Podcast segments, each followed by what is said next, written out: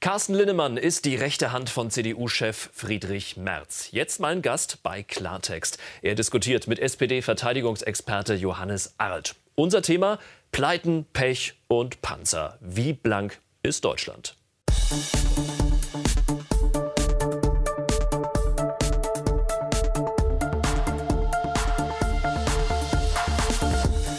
Unsere erste Klartext-Sendung im neuen Jahr. Schön, dass Sie bei uns sind. Und wir haben tolle Gäste heute bei uns in der Sendung, nämlich Carsten Linnemann. Er ist Unionsvize, stellvertretender Vorsitzender der CDU. Er leitet die Programm- und Grundsatzkommission. Er findet also quasi die Partei in äh, dieser Zeit gerade neu, wenn man das so sagen möchte. Und sein neuestes Buch trägt den Titel die ticken doch nicht richtig. Ähm, wen er damit meint, ich glaube, da werden wir heute sicherlich drauf zu sprechen kommen, kann ich mir vorstellen. Carsten Lindemann, herzlich willkommen. Danke, Herr Rode. Johannes Ahlt sitzt für die SPD im Bundestag. Er ist Berufsoffizier der Luftwaffe, kennt sich aus in Verteidigungsfragen, aber auch in Wirtschaftsfragen und er fordert eine Umsetzung der von Olaf Scholz verkündeten Zeitenwende auch in der Wirtschaft. Wie genau? Auch darüber werden wir sprechen. Herzlich willkommen, Johannes Ahlt. Vielen Dank, Herr Roder. Ja, das neue Jahr, das beginnt mit einer Hängepartie, die aber dann doch nach ein paar Wochen schon ein Ende fand. Ich habe Boris Pistorius gebeten, Bundesminister der Verteidigung zu werden. Er ist nicht nur ein Freund und ein guter Politiker, sondern auch jemand, der über sehr, sehr viele Erfahrungen in der Sicherheitspolitik verfügt sagte Olaf Scholz mal so etwas beiläufig an einem ganz anderen Termin. Normalerweise macht man das ja irgendwie im gehobenen Rahmen im Kanzleramt, stellt den neuen vor. Das war jetzt hier so nebenbei irgendwo. Ach, da war ja noch was. Herr Lindemann, kommt jetzt äh, Ruhe ins Verteidigungsministerium? Ich hoffe es. Übrigens zucke ich immer, wenn Politiker sagen, das ist ein Freund von mir. Freunde sind sehr rar gesät in der Politik und deswegen glaube ich, muss man aufpassen mit dem Thema Freund. Man kann nicht mit allen befreundet sein, aber das muss Herr Scholz natürlich selbst entscheiden. Ähm, ich hoffe es und ich wünsche es mir für Deutschland. Der Mann hat gedient, er hat ein gutes Image als Innenminister, was ich höre auch von den äh, Kolleginnen und Kollegen meiner Partei und deswegen wünsche ich ihm alles Gute. Andere sagen, das ist eine Verlegenheitslösung. Wie sehen Sie das? Sehe ich überhaupt nicht so. Wir haben da einen starken Innenminister mit zehn Jahren Erfahrung, der sehr, sehr konsequent, führungsstark und beliebt auch bei der Truppe, bei der Polizei in Niedersachsen seine Aufgabe erfüllt hat, da auch diverse Stürme überstanden hat. Und ich denke mal, er ist genau der Richtige, um jetzt im Verteidigungsministerium die Zeitenwende umzusetzen in einer nie gekannten schweren Lage, sicherheitspolitisch. Dennoch war es aber so, ähm, der Spiegel hat es recherchiert, dass wohl schon seit 3. Januar ziemlich klar war, dass äh, Christine Lambrecht zurücktreten will. Und äh, jetzt hat es aber doch, doch gut zwei Wochen gedauert, bis ein neuer Verteidigungsminister präsentiert wurde. Allein schon diese Hängepartie zwischen dem möglichen Rücktritt, dem Rücktritt selbst, da sind zwei Tage gegangen, nochmal zwei Tage ins Land gegangen. Wie kann das sein? Ähm, es klingt dann doch irgendwie nach Verlegenheitslösung. Wie viele Leute wurden da gefragt in der Zwischenzeit? Also ich wurde nicht gefragt und ich war auch bei den Telefonaten nicht dabei. Aber Sie hatten die Expertise als Berufsoffizier. Ich habe Expertise, aber Politik ist auch ein Handwerk, was man lernen muss. Und da mhm. bin ich am Anfang, äh, jetzt im Bundestag, ohne mich kleiner zu machen, als ich bin. Aber da lernen wir alle, glaube ich, in der ersten Periode, können Sie sicherlich auch bestätigen. Äh, in den ersten vier Jahren lernt man sehr, sehr viel dazu. Und die Lernkurve ist dann hoffentlich auch sehr steil, aber vielleicht zur Verlegenheitslösung. Ich würde sagen, es ist, äh, zeugt für das hohe Vertrauen in der Regierung. Wir hatten früher eine Regierung, wo bereits Ausschalten raus an die Presse geleakt wurde und äh, aus internen Besprechungen. Das haben wir jetzt nicht. Wir haben also eine vielleicht einen Rücktritt, der vorher schon feststand oder sich abgezeichnet hat. Und es hat also zwei Wochen gehalten, um entsprechend auch den Raum zu geben, eine neue Lösung zu finden. Aber zwei Wochen konnte es ja nicht halten, wenn am 3. Januar er bereits diesen Rücktrittsgesuch von Frau Lambrecht wusste. Er hat von ihr wohl persönlich, berichtet der Spiegel, davon erfahren. Und ähm, Herr Pistorius hat ja gesagt, dass er einen Tag vor seiner Nominierung durch Herrn Scholz davon erfahren hat. Das heißt, zwei Wochen hat man ins Land gehen lassen. Deswegen verstehe ich es nicht. Ich habe als CDU-Mann Herrn Pistorius äh, gelobt. Ich schätze es sehr, da kommt jemand, der auch selbst gedient hat. Ich finde es immer richtig, dass jemand, der ein Amt anstrebt, auch was davon versteht. Ist ja auch nicht normal. Aber trotzdem, diese zwei Wochen ähm, ist Verlegenheit für mich auch. Da hätte man viel schneller reagieren müssen. Ja, ich, ich denke, wir haben jetzt eine richtig gute Lösung und es ist jetzt wichtig, dass Herr Pistorius vor allen Dingen startet und äh, am Freitag seine erste Konferenz übersteht, denn wir haben ja kein Business as usual, keine lange Eingewöhnungszeit, sondern jemand, der jetzt wirklich direkt auch durchstarten muss in die Themen und ähm, da denke ich mal, da haben wir mit ihm einen richtigen. Hm. Dennoch kommt natürlich so ein bisschen raus, offenbar, wie Sie auch sagen, Herr Linnemann, äh, es hat zwei Wochen gedauert, bis dann Boris Pistorius gefragt wurde. Man kann davon ausgehen, dass in den zwei Wochen schon ein paar andere Menschen wahrscheinlich auch gefragt wurden, die wahrscheinlich keine Lust gehabt haben auf äh, diesen Job. Warum will diesen Job offenbar keiner machen? Also erstmal finde ich es grundsätzlich richtig. Ich würde nicht sagen, man hat nicht Lust gehabt, sondern ein Politiker muss sich das auch zutrauen. Mhm. Wo leben wir denn, dass wir nur noch darauf achten, welchen Proports gibt es, ist es eine Frau, ist es ein Mann und wie auch immer. Man muss es können, man muss es sich zutrauen. Ich kenne Herrn Pistorius persönlich nicht, aber ich finde schon mal gut, dass jemand selbst gedient hat. Die Soldaten haben doch Respekt von Anfang an vor jemandem, der das auch gemacht hat. Mhm. Äh, und deswegen finde ich es besser so, wie man es jetzt gemacht hat. Aber warum man ihn nicht als erstes gefragt hat, das wundert mich. Ähm, ähm, von der, von der, vom Lebenslauf her wäre das für mich jemand gewesen, den man gleich am 4. Januar hätte anrufen können und nicht zwei Wochen später.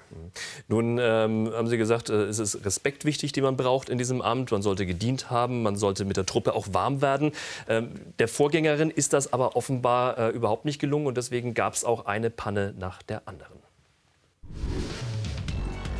Richtig warm wurde sie mit der Truppe nie. Oberstleutnant oder Oberleutnant. Auch nach fünf Monaten im Amt gibt Lamprecht zu, die Dienstgrade immer noch nicht zu kennen. Bei einem Truppenbesuch in der Wüste von Mali stöckelt sie mit hochhackigen Pumps durch den Sand. Ein Foto von ihrem Sohn im Regierungshubschrauber Richtung Sylt sorgt für Wirbel. Denn das landet samt Ostergrüßen auf dem Instagram-Account von Alexander Lamprecht. Alles erlaubt, aber mindestens ungeschickt.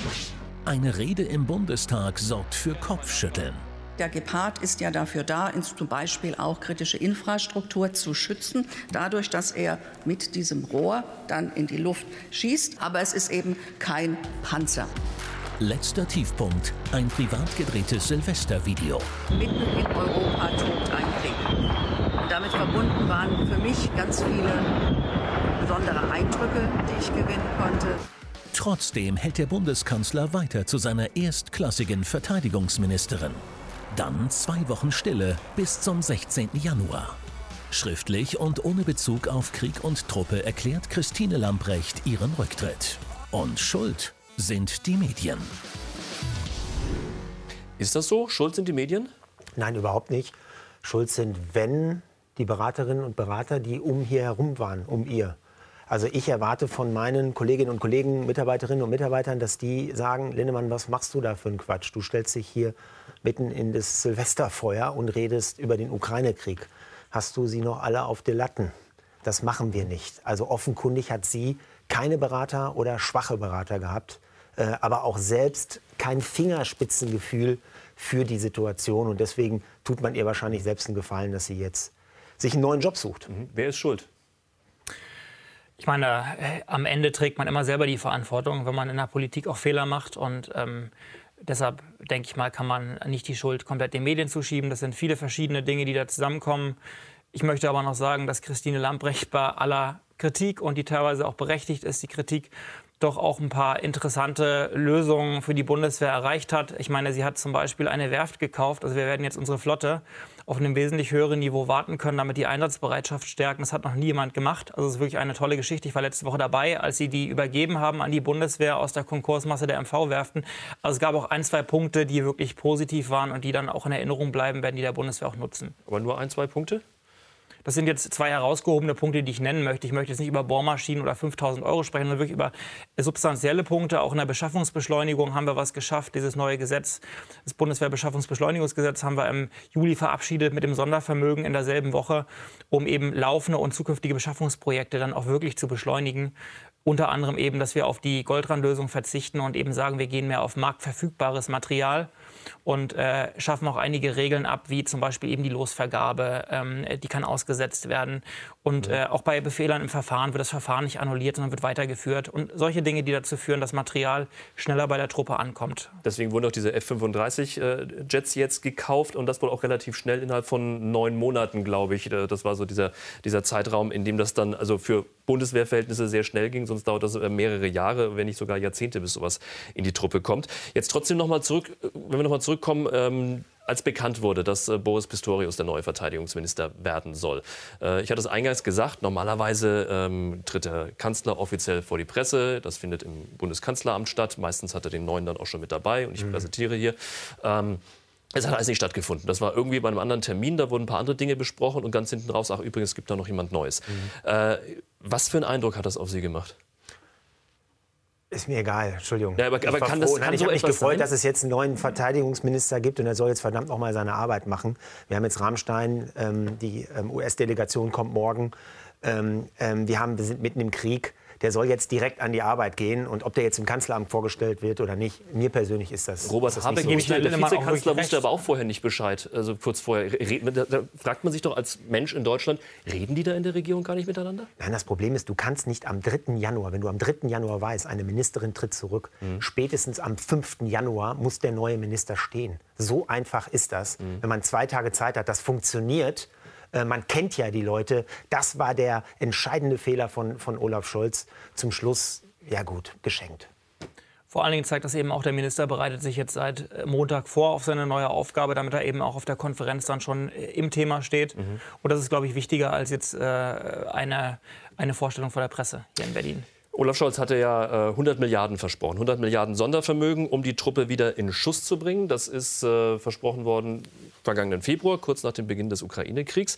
Ähm, passiert ist seitdem mit diesen 100 Milliarden noch nicht allzu viel allerdings. Vor einem Jahr mahnte der Inspekteur des Heeres, Generalleutnant Alphonse Mais, die Bundeswehr steht mehr oder weniger blank da. Kurz danach verkündete Olaf Scholz die Zeitenwende und versprach ein 100 Milliarden Euro Sondervermögen für Flugzeuge, die fliegen, Schiffe, die in See stechen und Soldatinnen und Soldaten, die für ihre Einsätze optimal ausgerüstet sind. Angekommen ist davon bis heute bei der Truppe so gut wie nichts. Ende letzten Jahres gab der Bundestag grünes Licht für erste Finanzierungen im Wert von 13 Milliarden Euro. Dafür wurden 35 Kampfflugzeuge vom Typ F-35, Schutzwesten und Rucksäcke bestellt. Vor 2025 wird davon beim Heer nichts ankommen. Eine der größten Baustellen ist der Pannenpanzer Puma. Bei einer Übung fielen kürzlich alle 18 Fahrzeuge mit technischen Problemen aus. Für dieses Jahr sind weitere 8,5 Milliarden Euro Investitionen eingeplant. Wofür steht noch nicht fest. Fest steht aber, allein die schon jetzt fehlende Munition kostet 20 Milliarden Euro. Die Bundeswehr immer noch blank. Ist das so? Immer noch blank? Natürlich ist die Bundeswehr in einem schlechten Zustand. Da haben wir auch alle in den letzten Jahrzehnten daran gearbeitet, zu sparen bei der Verteidigung. Wenn wir mal anschauen, welcher Anteil von Bruttoinlandsprodukten in Verteidigung investiert wurde, sank das ja rapide ab. Ähm, ich finde, in Ihrem Einspieler wird ein bisschen der Eindruck vermittelt, dass nichts getan wurde. Ich glaube, wir müssen einfach hier ganz, ganz deutlich und klar sein. Ehe wirklich substanzielle Verbesserungen bei der Bundeswehr ankommen, von dem Geld, was wir jetzt ausgeben, vergehen, vergehen im besten Fall fünf, aber eher sieben bis zehn Jahre, bis die Dinge zugelaufen sind, in die Truppe eingeführt sind, bis das Personal ausgebildet ist und bis es auch wirklich genutzt wird. Also darf man auch keinen falschen, keinen falschen Erwartungshorizont setzen. Also nicht so, wir beschließen am 8. Juli Sondervermögen, im September ist die Truppe wieder fit. Nein, das ist ein Prozess, der zehn Jahre dauert.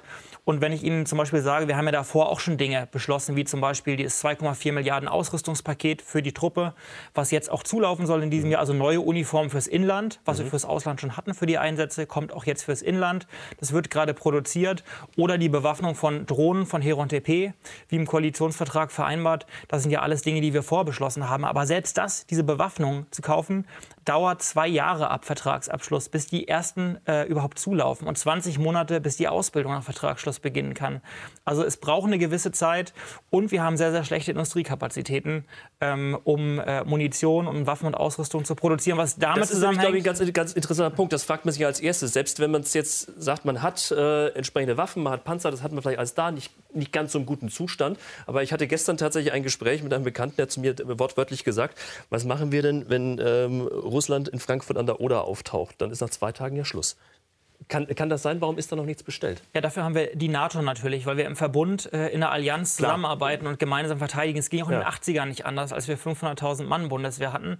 Was wir jetzt brauchen, ist einen großen strategischen Industriepakt, lange Abnahmeverträge auf zehn Jahre, Abrufkontingente, dass die Industrie Planungssicherheit, die mittelständische Wehrwirtschaft Planungssicherheit hat und wirklich die äh, Kontingente erhöhen kann, Produktionslinien eröffnen kann, Personal einstellen kann, um die Bedarfe auch abzuproduzieren. Ja? Wie ordnen Sie das ein? Geht das alles schnell genug oder kann man hier und da noch beschleunigen? Man kann beschleunigen. Ich glaube, die Bundeswehr und das Beschaffungswesen ist Spiegelbild dessen, was wir im ganzen Land erleben. Verkrustete Strukturen, Bürokratie ohne Ende. Regulierung ohne Ende. Wenn ich allein sehe im Koblenz, ich glaube, da arbeiten sie sind viel 11.000 11.000 äh, Beamte, ähm, um die Dinge zu beschaffen. Und wir schaffen es nicht, ähm, Marder so auszurüsten, dass sie auch fahren, dann fehlen Blinker und was auch immer. Das geht gar nicht. Also wir müssen eigentlich eine Staatsreform in Deutschland umsetzen, damit das wieder funktioniert. Und die Bundeswehr braucht natürlich auch wieder Wertschätzung. Ich habe selbst gedient und habe das gespürt, wenn ich im Zug unterwegs war oder wo auch immer. Die Wertschätzung, die es eigentlich braucht, gab es damals schon bei mir nicht, Ende der 90er Jahre.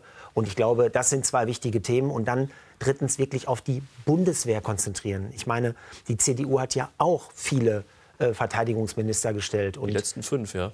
ja, die letzten fünf waren es sogar. Fünf, ja, seit Äh, Karl Theodor. So, und da muss man sich auch an die eigene Nase packen, warum wir, das das der Franz Josef Jung, der war noch davor, ja. warum wir nicht das Beschaffungswesen dort verändert haben. Es gab ja eine Zeit, ähm, wo wir mehr Berater hatten, das muss man sich mal vorstellen, als Beamte im Verteidigungsministerium. So, und deshalb ähm, hoffe ich, und da habe ich auch als Bürger, ich sehe ja nicht, ich laufe ja nicht immer mit einer parteipolitischen Brille durchs Land, sondern als Bürger wünsche ich mir, dass da jetzt endlich mal aufgeräumt werden wird und Strukturen geschaffen werden, die wirklich funktionieren. Da haben wir auch gemeinsam mit der Union tatsächlich als Ampel mit der Union das Gesetz beschlossen. Und da haben wir reingeschrieben, wir möchten jetzt Mut, Initiativkraft und Entscheidungsfreude bei den Beamten. Also nicht klassische Begriffe, die man mit einer Beschaffungsstelle verbindet. Aber genau das brauchen wir jetzt. Wir brauchen von Leuten, die 30 Jahre darauf getrimmt wurden, den perfekten Prozess zu, abzuspulen. Jetzt Leute, die schnell entscheiden und die gut entscheiden und die jetzt vor allen Dingen dafür sorgen, dass Material schnell zuläuft. Also nicht mit dem perfekten Prozess, sondern mit dem perfekten Ergebnis. Zeitenwende, das ist der große Begriff, der über all dem steht seit einem Jahr, ähm, bezogen in erster Linie natürlich auf den Ukraine-Krieg, auf die äh, Sicherheit und Stabilität in Europa und in der Welt, ähm, bezieht sich aber auch ein Stück weit auf die Wirtschaft. Denn nach Corona, Krieg und jetzt auch Energiekrise äh, klemmt es auch hier an allen Ecken und Enden. Die Steuereinnahmen sprudeln. Knapp 890 Milliarden Euro in 2022. Trotzdem droht Deutschland der kranke Mann Europas zu werden. Die Bevölkerung in Deutschland wächst weiter. Das Land erlebt eine Rekordzuwanderung um 1,5 Millionen Menschen. Mehr als im Flüchtlingsjahr 2015, aber nicht in den Arbeitsmarkt. Dabei fehlen Fachkräfte an allen Stellen und denen fehlt schon jetzt der Wohnraum. Harald Schaum, der stellvertretende Bundesvorsitzende der IGBAU, warnt. Wir benötigen dringend Arbeitskräfte im Wege von Zuwanderung. Aber keiner wird kommen, wenn er hier nicht oder nur zu horrend hohen Mieten wohnen kann. Der Deutsche Mieterbund schlägt jetzt Alarm. Mieten und Wohnen wird in Deutschland nicht nur immer teurer, der Wohnraum wird knapp. In Deutschland fehlen bis zu 700.000 Wohnungen. 400.000 neue Wohnungen hatte die Ampel versprochen. Im Standortranking belegt der Wirtschaftsstandort Deutschland nur noch den 18. von 21 Plätzen. Wir sind in steuerlicher Hinsicht nicht mehr wettbewerbsfähig. Wir haben äh, ein Verhältnis zwischen Arbeitskosten und äh, Produktivität, was nicht mehr stimmt, was sich auch in den letzten Jahren deutlich negativ entwickelt hat. Wir haben eine Regulierung, die überhand genommen hat, mit der Familienunternehmen nicht mehr umgehen können. Und wir haben Energiekosten, äh, die in einer Höhe mittlerweile angelangt sind, äh, die für viele Familienunternehmen untragbar sind. Ein vernichtendes Zeugnis für ein Land, das im Geld schwimmt. Herr Alt, Deutschland auch wirtschaftlich blank? Ja, wir haben jetzt eine Corona-Krise gehabt, wir haben jetzt die Ukraine-Krise, wir haben gesehen, es ruckelt natürlich. Ne? Die Lieferketten sind eingebrochen weltweit, wir haben Probleme gehabt, wir hatten auch mal bei Corona stehende Bänder. Das haben wir jetzt wieder in den Griff gekriegt, aber wir haben gesehen, dass eine weltweit verflochtene Wirtschaft quasi, wo wir uns komplett auf die Globalisierung verlassen, nicht in jeder Krise funktioniert, dass wir umdenken müssen, dass wir resilienter werden müssen. Das ist ja so ein Sonntagswort, Resilienz. Ähm, dass wir es auch wirklich umsetzen müssen, gucken müssen, wie können wir in Europa Dinge auch wieder produzieren, um auch eine Krise zu überstehen. Und ich muss sagen, also gegenüber dem, was wir vor sechs Monaten diskutiert haben. Erinnern Sie sich mal zurück. Das Licht geht vielleicht nicht, vielleicht können wir die Wohnung nicht aufwärmen, vielleicht haben wir nicht genügend Gas für den Winter. Arbeitslose, Rezession, all diese Dinge sind glücklicherweise nicht Weil eingetroffen der Winter sehr warm ist bis jetzt gewesen. weil auch die Einsparziele erreicht wurden und so weiter. Ähm, und äh, wir auch an einigen Stellschrauben gedreht haben und die Wirtschaft stabilisiert haben mit unseren Hilfspaketen. Und ich glaube, es ist wesentlich, also die, die Lage ist wesentlich besser als die gefühlte Stimmung. Wie sehen Sie das?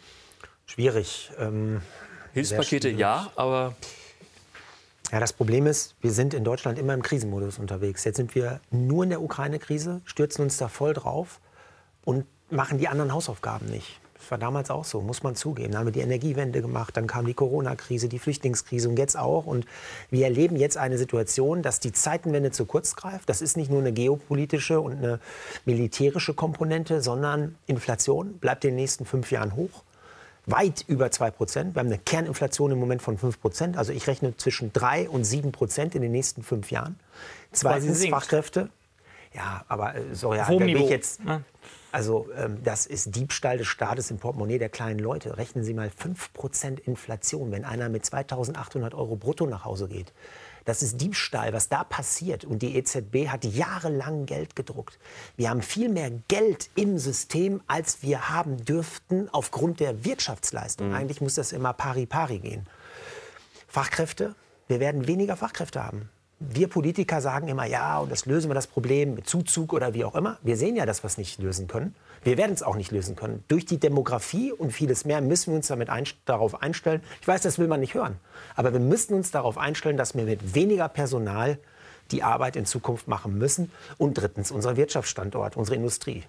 Die Industrie ist dabei, sich selbst zu marginalisieren. Wir leben von der Industrie und wir sehen Stickstoffunternehmen, Glas, Porzellan. Viele mhm. machen zu oder investieren im Ausland aufgrund der hohen Energiekosten. Und da braucht es jetzt Power, da braucht es eine Vision, da braucht es ein Ziel und kein Rumlamentieren. Aber Herr Lindemann, also äh, tut mir leid, ich, ich, finde genau das unterscheidet, ich möchte jetzt die Große Koalition nicht schlecht reden, aber ich glaube, das unterscheidet uns ein Stück weit. Wir bewältigen die Krisen und wir gestalten gleichzeitig auch die Zukunft und machen einen riesigen, wir haben, Sie haben vorhin über die äh, Unbürokratisierung gesprochen, über viele bürokratische Regeln, das Land erstickt. Wir entrüppeln jetzt das ganze äh, Recht für, für Planung, äh, erneuerbare Energie, Baurecht, Verkehrsinfrastruktur, also all diese Dinge, die jahrelang liegen geblieben sind. Wir haben auch für die Fachkräfte ähm, Debatte, die Sie jetzt gerade aufgemacht haben, die natürlich völlig richtig ist, dass wir viele Fachkräfte brauchen, haben wir also drei Möglichkeiten. Wir haben einmal das Chancenaufenthaltsrecht, wo wir sagen, Leute, die keinen gesicherten Aufenthaltsstatus haben, den geben wir bei entsprechenden Deutschkenntnissen und äh, gesicherten Versorgungsverhältnissen die Möglichkeit zu bleiben. Ähm, wir wollen außerdem äh, die Zuwanderung von Fachkräften beschleunigen, indem wir es einfacher machen, für Fachkräfte nach Deutschland zu kommen. Und aber auch, und das ist ein Punkt, der mir sehr, sehr wichtig ist, wir sind an manchen Stellen ein sehr, sehr altmodisches Land. Das heißt, viele Dinge, die von Maschinen gemacht werden könnten, werden bei uns von Menschen gemacht. Aber Menschen, die wir brauchen würden, andere Aufgaben zu erledigen als Fachkräfte. Wenn ich in Schweden oder in Dänemark an eine Kasse gehe, in einen Supermarkt, habe ich zehn Kassen, davon ist noch eine mit einem Menschen besetzt, mhm. aber neun von Maschinen. Also selbst Scan-Kassen. Und ähm, ich glaube einfach, dass wenn wir sagen würden, uns überlegen würden, eine Aufgabenkritik machen, wo kann in der Verwaltung KI einen Sachbearbeiter ersetzen, der anderswo eine sinnvolle Aufgabe finden würde, dann hätten wir wesentlich mehr Potenzial. Das ist alles richtig. Ich sehe nur diesen Plan nicht. Ich sehe einen Bundeskanzler im Parlament, der ziellos rumlichtert. Ich sehe keine Vision. Ich sehe keine Wegmarken, keine Meilensteine. Ich weiß gar nicht, wo der hin will. Muss ich ganz ehrlich sagen.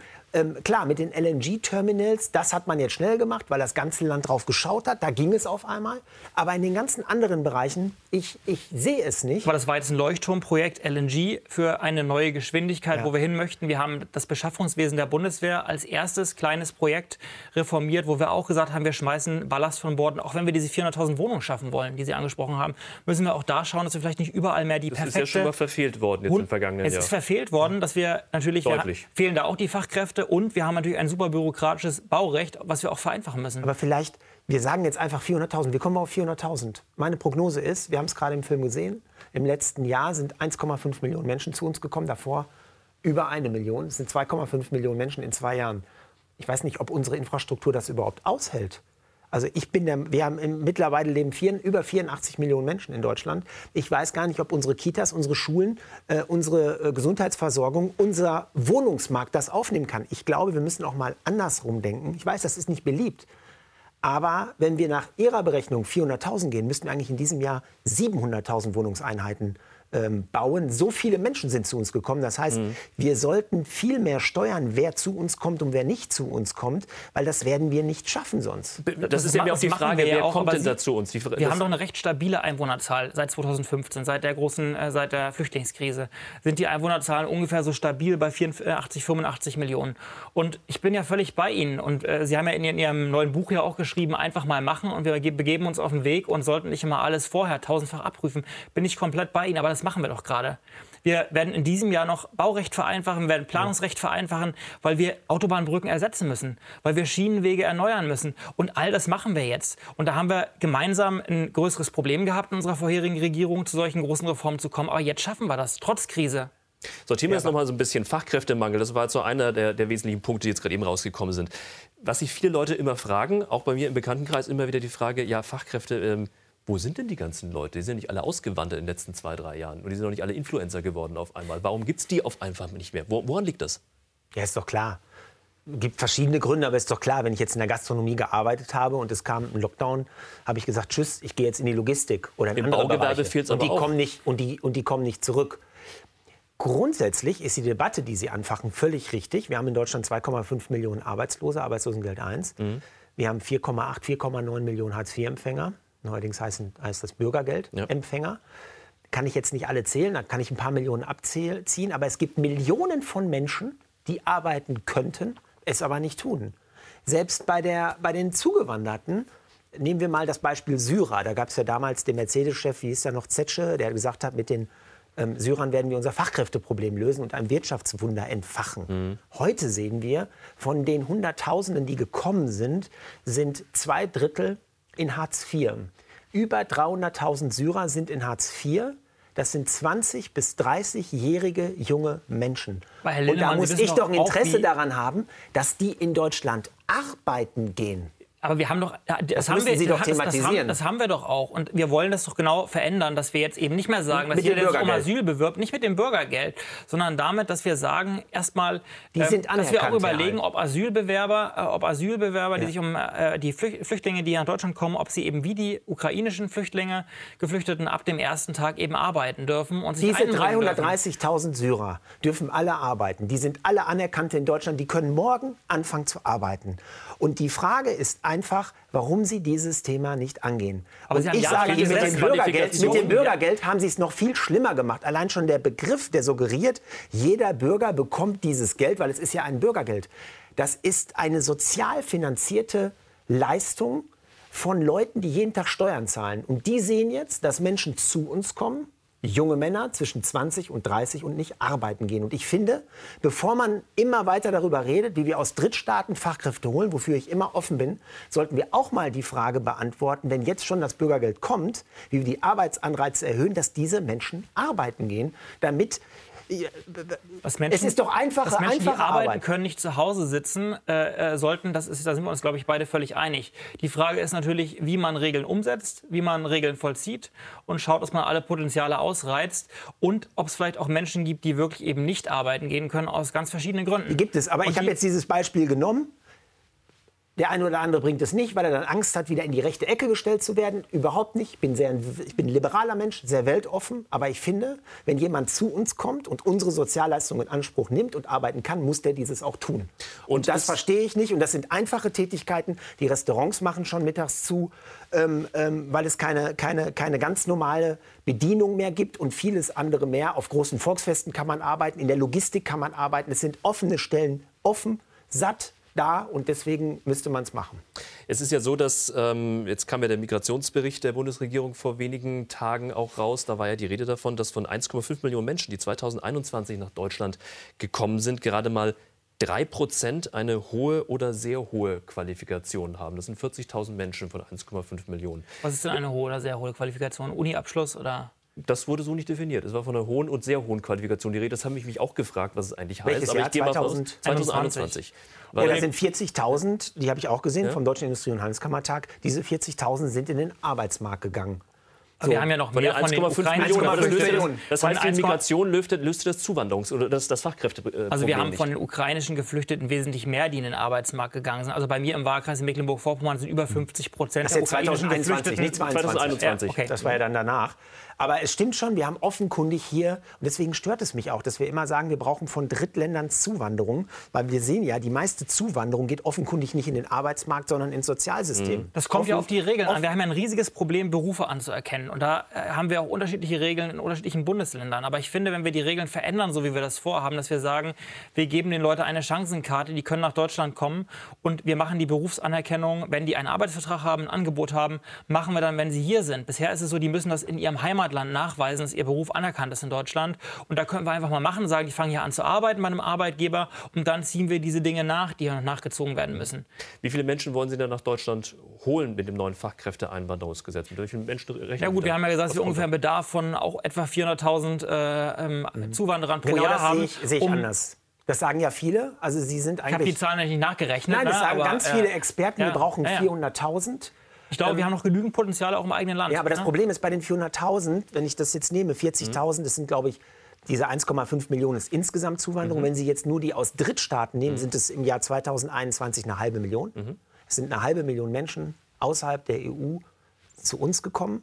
Und davon sind 40.000 nur im Arbeitsmarkt. Und wenn ich diese Zahl sehe, das heißt, der, jeder Zwölfte, der zu uns kommt, geht in den Arbeitsmarkt. Was hat Herr Rode nicht gesagt? Er hat gesagt, das sind Leute mit einer hohen Qualifikation, nicht Ja. im Arbeitsmarkt Hohe und sind, sehr ne? hohe Qualifikation, Also das, genau. äh, wir brauchen Also ich ja auch Leute, kenne eine die, Studie vom ja. Deutschen Industrie- und Handelskammertag von 500.000, die gekommen sind, 40.000 äh, in den Arbeitsmarkt. Und deswegen, deswegen ne? stocke ich immer, wenn man sagt, wir brauchen 400.000, wenn davon nur 30.000 in den Arbeitsmarkt gehen und die anderen ins Sozialsystem, hat dieses Land ein Problem. Ja, aber mit Fachkräfteeinwanderung reden wir nicht davon, dass irgendwelche Leute kommen und in unser Sozialsystem gehen, sondern dass Leute kommen mit auch klaren Bedingungen, mit Deutschlandanknüpfung, mit Sprachkenntnissen und so weiter. Da gibt es ja einen Kriterienkatalog, um dann hier direkt eine Arbeit aufzunehmen. Aber was wir verändern, ist, wir sagen, wir machen die, die Botschaften und Konsulate nicht mehr zu Abwehreinrichtungen, sondern Ihnen. wir machen die zu einer Einrichtung, die Leute willkommen heißt. Und dass wir sagen, wir machen die Berufsanerkennung eben bei uns und nicht mehr dort vor Ort. Und das macht es einfacher und, senkt die Hürden. Ich glaube, das All diese Menschen müssen aber auch irgendwo wohnen. Wir kommen noch mal auf, den, äh, auf das Thema Wohnraum, der fehlt. 400.000 Wohnungen, hat äh, Bundesbauministerin Clara Geiwitz gesagt, sollten gebaut werden im Jahr. Es wurden knapp 300.000. Für dieses Jahr werden es wahrscheinlich noch eher weniger, äh, sagt zumindest das Baugewerbe. Äh, von, von sich aus, woran liegt es? Wieso ist man da äh, gescheitert? Ja, es, äh, gescheitert ist natürlich nicht die Zielerreichung jetzt gewesen, die wir uns vorgenommen haben. Ähm, ich hoffe, dass wir das noch schaffen, in dieser Legislaturperiode dann 400.000 im Durchschnitt pro Jahr zu produzieren. Liegt natürlich an Lieferketten, an Materialknappheit. Es liegt auch daran, dass eben das Baurecht äh, verhältnismäßig äh, schwergängig ist und dass wir auch da gucken müssen, wie gehen wir vielleicht nicht auf die 100%-Lösung, sondern auf die 90%-Lösung in verschiedenen Bereichen. Die Verkrustungen, von denen auch Herr Linnemann gesprochen hat, die gehen ja auch in dieses Recht, das jeder probiert hat. Ich schaffe meinen perfekten Rechtskreis. Es gibt Beamte, die haben ihr Leben lang am perfekten Brandschutz gearbeitet. Und jetzt sagen wir, wir möchten davon nur noch 90 Prozent. Das ruft auch Abwehrmechanismen hervor. Und wir sind aber gerade dabei, das jetzt zu entschlacken, dass wir sagen, diese verschiedenen Ich Perfektions... sehe das nicht. Ich finde das super. Ich glaube, mit Ihnen zusammen würde ich sofort eine Staatsreform in Deutschland umsetzen. So wie ich will jetzt hier. Also ich habe Das dieses ist ein Anwerbungsversuch in die Union oder wie? Nein, ich habe ich hab ein Buch geschrieben, das heißt, die ticken doch nicht richtig. Ja, ich darf das- gelesen, ja. Super, ich darf das vielleicht erwähnen, weil das für einen guten Zweck Mhm. ist. Also ich verdiene da nichts dran. Aber ich bin genauso wie Sie in die Politik gekommen 2009 und muss zugeben, ich habe mir das ganz anders vorgestellt. Dass es dünnere Bretter sind, die man durchbohrt und nicht so dicke. Und ähm, ähm, bin ich sofort mit dabei, nur ich sehe es nicht. Jetzt muss man natürlich ehrlicherweise sagen, im Wohnungsbau, wenn Sie jetzt bauen, zahlen Sie knapp 4% Zinsen, Bauzinsen. Äh, vor eineinhalb Jahren noch unter 1%. Wenn Sie jetzt bauen, haben Sie riesen Lieferschwierigkeiten, äh, Schwierigkeiten, damals nicht. Trotzdem, diese ganze Bürokratie und Reglementierung, da müssen wir ran. Und meine Idee ist, dass jeder Landkreis in Deutschland etwas ausprobieren kann. Dass ein Landkreis sagt, wir schaffen jetzt mal die ganze Bürokratie im Bauwesen ab, machen schnelleres Bauen. Ähm, und wenn das funktioniert, dann rollen wir es in ganz Deutschland aus. Und wenn es nicht funktioniert, wandert es in die Tonne. Weil jedes Mal, wenn wir hier in Berlin im Deutschen Bundestag eine Idee diskutieren, kommen die Bedenkenträger, Zauderer und sagen immer, warum etwas nicht geht. Es gibt immer sofort tausend Gründe. Weil wenn wird dir aber gefallen, vor Ort das machen, haben wir ja vor dieses Jahr. Das haben wir beschlossen in der Ort machen, Klausur und sagen, wir möchten jetzt Experimentierräume schaffen und äh, genau solche Dinge, wie Sie in Ihrem Buch auch fordern, äh, also äh, gegeben, also ja, regional begrenzte Räume, wo man halt Dinge ausprobiert, genau das möchten wir ja möglich machen. Da müssen Sie das- auch dafür sein. stimme ich sofort mit, äh, wenn, wenn Sie das in den Deutschen Bundestag einbringen. Dann nehme ich Sie beim So, Wort. jetzt, ja, Jetzt, jetzt sagte Ihr, äh, ähm, Ihr, Ihr CDU-Kollege Jan-Marco Lutschak, ähm, baupolitischer Sprecher auch in, in, in der Fraktion, sagte, die Frage des bezahlbaren Wohnraums, das ist ja auch ein Thema, wenn wir zu wenig haben, dann äh, ist es teuer. Deswegen haben wir hohe Mieten, vor allem in den Großstädten. Die Frage des bezahlbaren Wohnraums ist die eine, die das Potenzial hat, die Gesellschaft zu spalten. Hat er recht? Absolut. Es gibt viele Dinge, die Gesellschaft zu spalten. Aber wenn Sie die ganz normalen Dinge der Daseinsvorsorge, dass Sie ein Dach über dem Kopf haben, dass Sie das bezahlen können, dass Sie am Ende des Monats auch noch ein bisschen Geld übrig haben, vielleicht auch mal für einen Kinobesuch und vieles mehr und nicht alles sparen müssen, ähm, dann äh, das treibt einen Keil in die Gesellschaft. Und deswegen brauchen wir dringend Wohnungen. Äh, ich meine, wir sind hier in Berlin.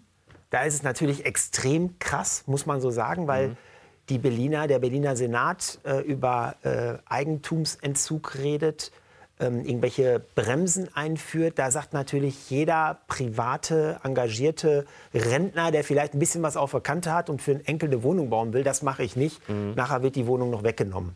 Andererseits also, muss man sich das auch leisten können. Ne? Die Wohnung, die man zieht, also eine Begrenzung von Mieten macht schon Sinn, gerade in den Großstädten. Ich meine, bei mir im Wahlkreis gibt es kaum äh, Orte, in denen Wohnungsnot ein Problem ist. Ich vertrete den flächenmäßig größten deutschen Wahlkreis. Ich habe über 700 Dörfer. Ähm, und die kleinste Gemeinde hat 95 Einwohner, also es ist weniger ein Thema. Sagen, Mecklenburg-Vorpommern ist auch sehr dünn besiedelt. Ja. Ist es, mhm. genau. Also bei mir ist es weniger ein Thema und spaltet vielleicht auch weniger die Gesellschaft. Es gibt eine Stadt, die mir im Wahlkreis einfallen würde, wo ich sage, da na, ist so, sind wir an der Grenze auch dieses Themas. Aber hier in Berlin müssen wir auch gucken, dass die Mieten bezahlbar bleiben. Denn selbst mit dem Mindestlohn, den wir jetzt ja eingeführt haben von 12 Euro, der hat zum Beispiel in meinem Wahlkreis alleine 55.000 Leute von 150.000 Leuten, die arbeiten, mhm. betrifft ähm, ist es so, dass äh, man natürlich keine Wohnung bezahlen kann mit Quadratmeterpreisen von 10, 11, 12, 15 Euro. Wenn man das jetzt alles so hört, wir hatten ähm, die, die Bundeswehr, die vermeintlich blank dasteht. Da tut sie jetzt äh, einiges, äh, sagen Sie.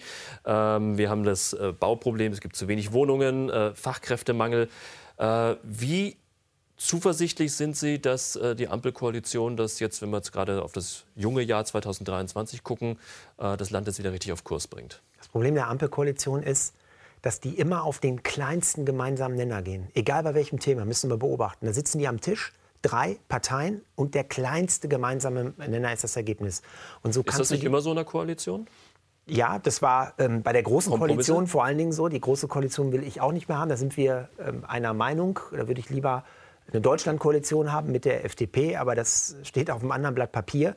Ich bin Fan von, vom österreichischen Modell. Der Sebastian Kurz hat das gemacht, dass man gesagt hat, da gibt es drei Parteien.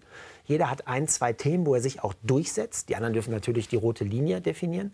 Aber wenn ähm, Herr jetzt zum Beispiel zuständig ist für das Thema Steuern und so und so viel darf er ausgeben, dann kann er entscheiden, wie er mit dem Steuergeld dann auch umgeht und seine Wähler sehen, aha, er hat sich durchgesetzt. So.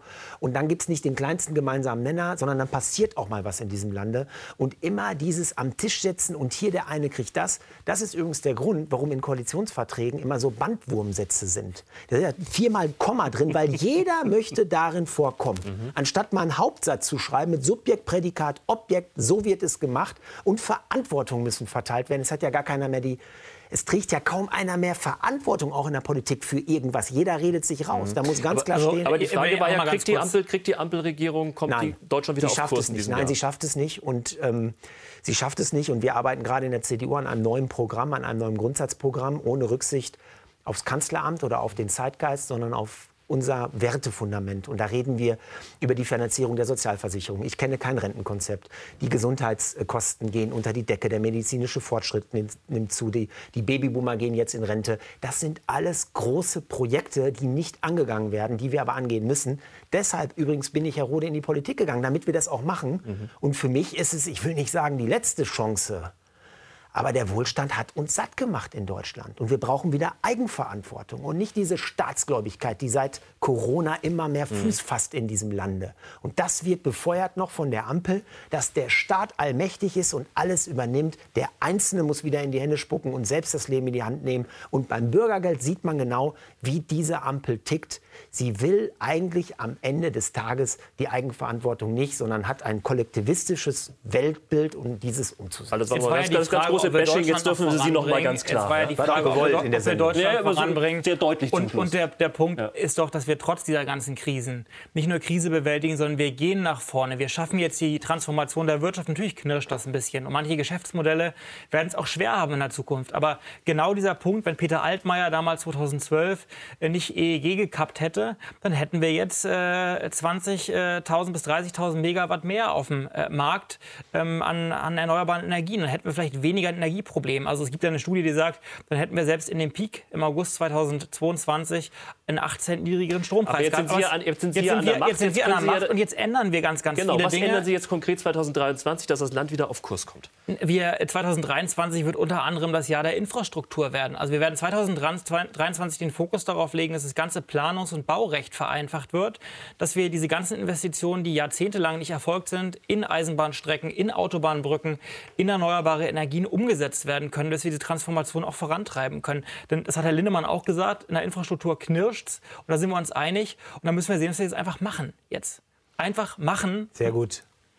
Ein Viel wunderbares Erfolg. Schlusswort, glaube ich. Klartext war das. Dankeschön. Danke Johannes auch. Alt, Carsten. Lindemann. Vielen Dank. Schön, dass Sie bei uns waren. Und wir sehen uns dann auch nächste Woche wieder um 22.10 Uhr hier bei Servus TV Klartext, wie gewohnt am Mittwoch. Bis dahin, schönen Abend.